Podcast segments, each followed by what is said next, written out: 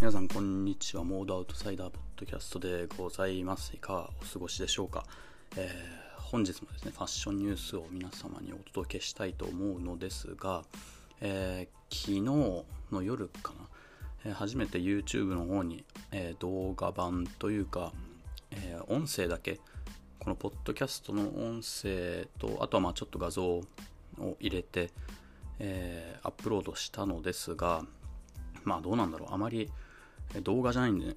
こっちで、えー、ポッドキャストの方で聞いても、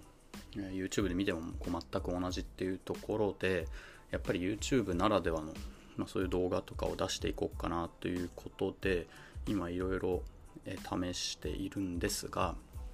多分ね、この後も出てくるんですけど、えー、メット柄、このメット柄に来ている方々、セレブやら俳優やら、えー、ファッション業界の人たちやら、っていうので、えー、めちゃめちゃルックというか、えー、彼女彼らが、えー、着てる服の写真っていうのがもうめちゃくちゃ上がってきているのでもうそれ一つ一つ、えどっかの媒体選んでね一つ一つ見ていこうかなっていうふうに、え思っております。で明日ぐらいにちょっと出せればなっていう感じですかね。でそれ以降はまだあまり考えてないですけどただこうポッドキャストを転載するだけでもちょっとつまらないので特に画像を入れたりだとか、まあ、音声だけでは伝わらないようなもの動画、えー、音声、えー、あとはなんだ写真だとかそういうのも挟んでいければまた別な楽しみ方が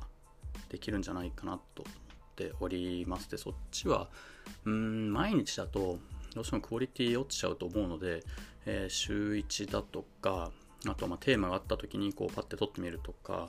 えそういう風にできればなと思っております、えそちらもお楽しみにしていただければ幸いです。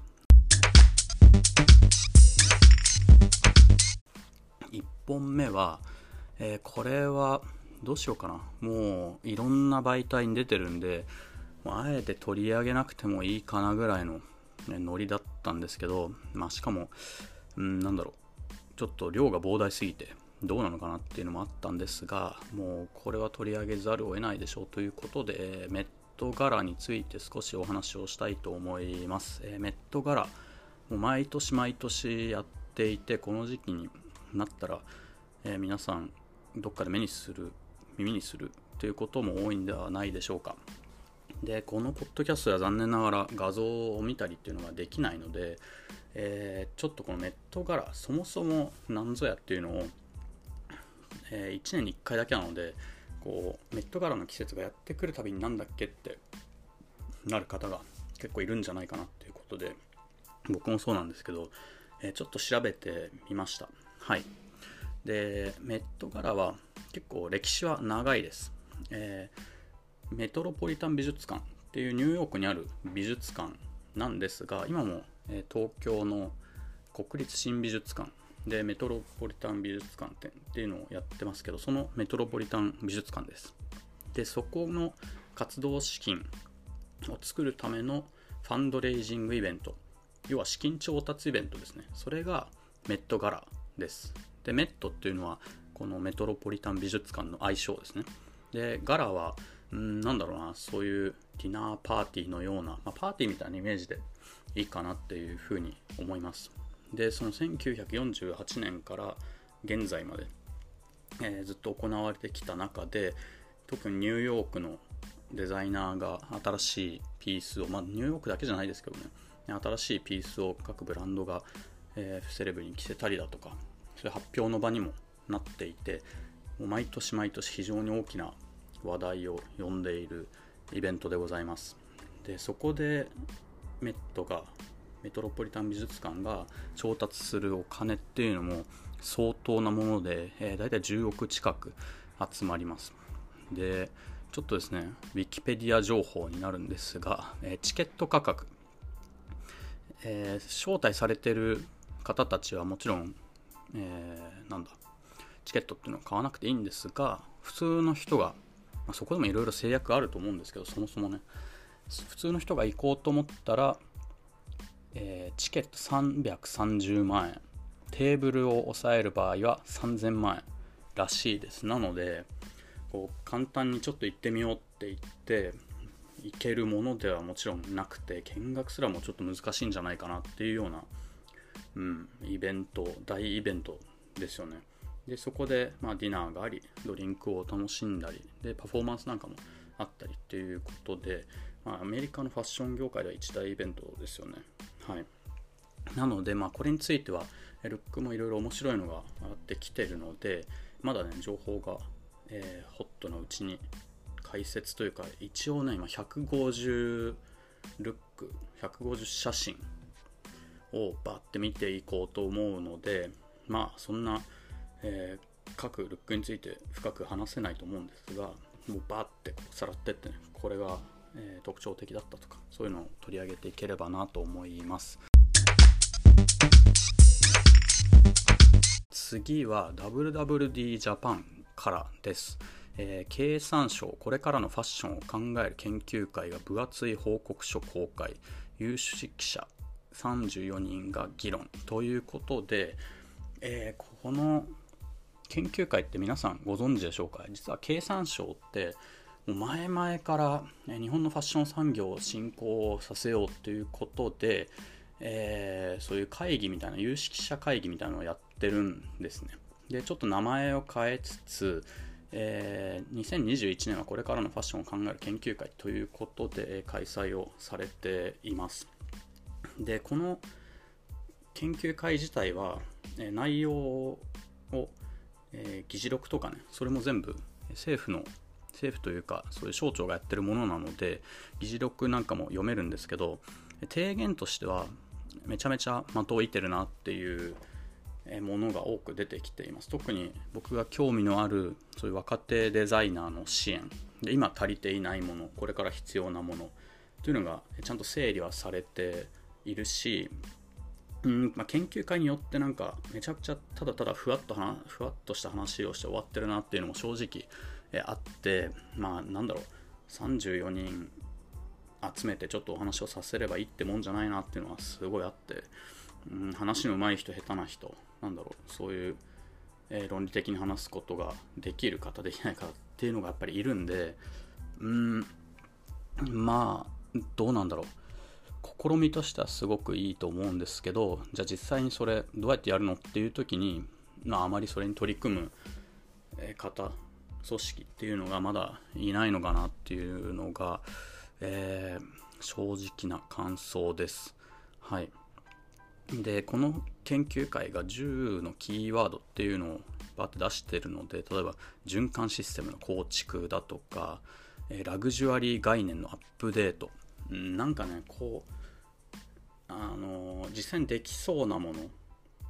っていうのとあとは結構ふわっとしたまあそりゃそうだけどどうすんのみたいなものが結構入り混じってる感じがしてあのなんだろう否定はできないけどそれ、まあ、すごい一般論だよねとかうんまそういうものも結構入っているなという感じです。で、ちょっと委員がいろいろいるんですが、例えば、えー、誰だろう、まあ、越野ひろ子さんなんかもいますよね。斎藤真理さん、えー、アフミの斎藤真理さんですけど、この人はずっとルイ・ヴィトンの、ね、PR をやってた方だったり、あと、えー、中野香織さん、いろんな、えー、ファッション関連の本書いてますよね。中里結馬さん、えー、オートクチュールなんか作ってますよね、この人もね。あとは、えー、森永邦彦さん、アンリア・レイジの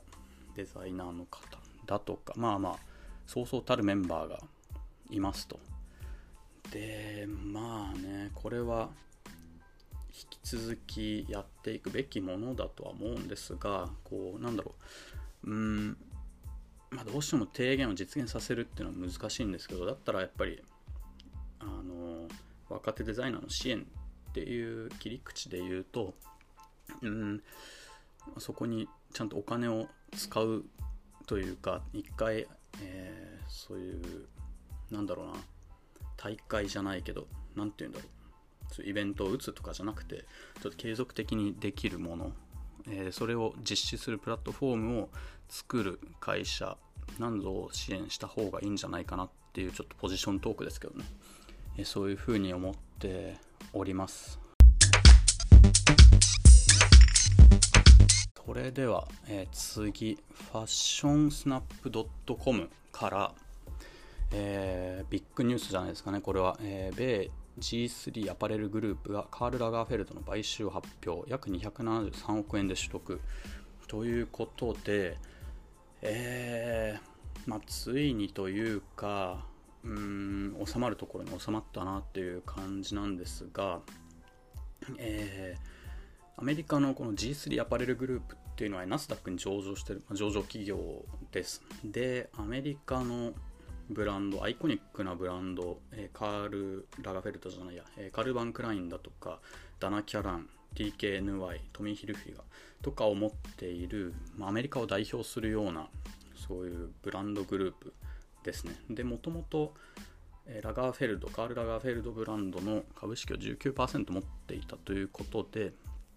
えー、それを、まあ、取得して100%、もちろん100%になるようです。はい。まあだから、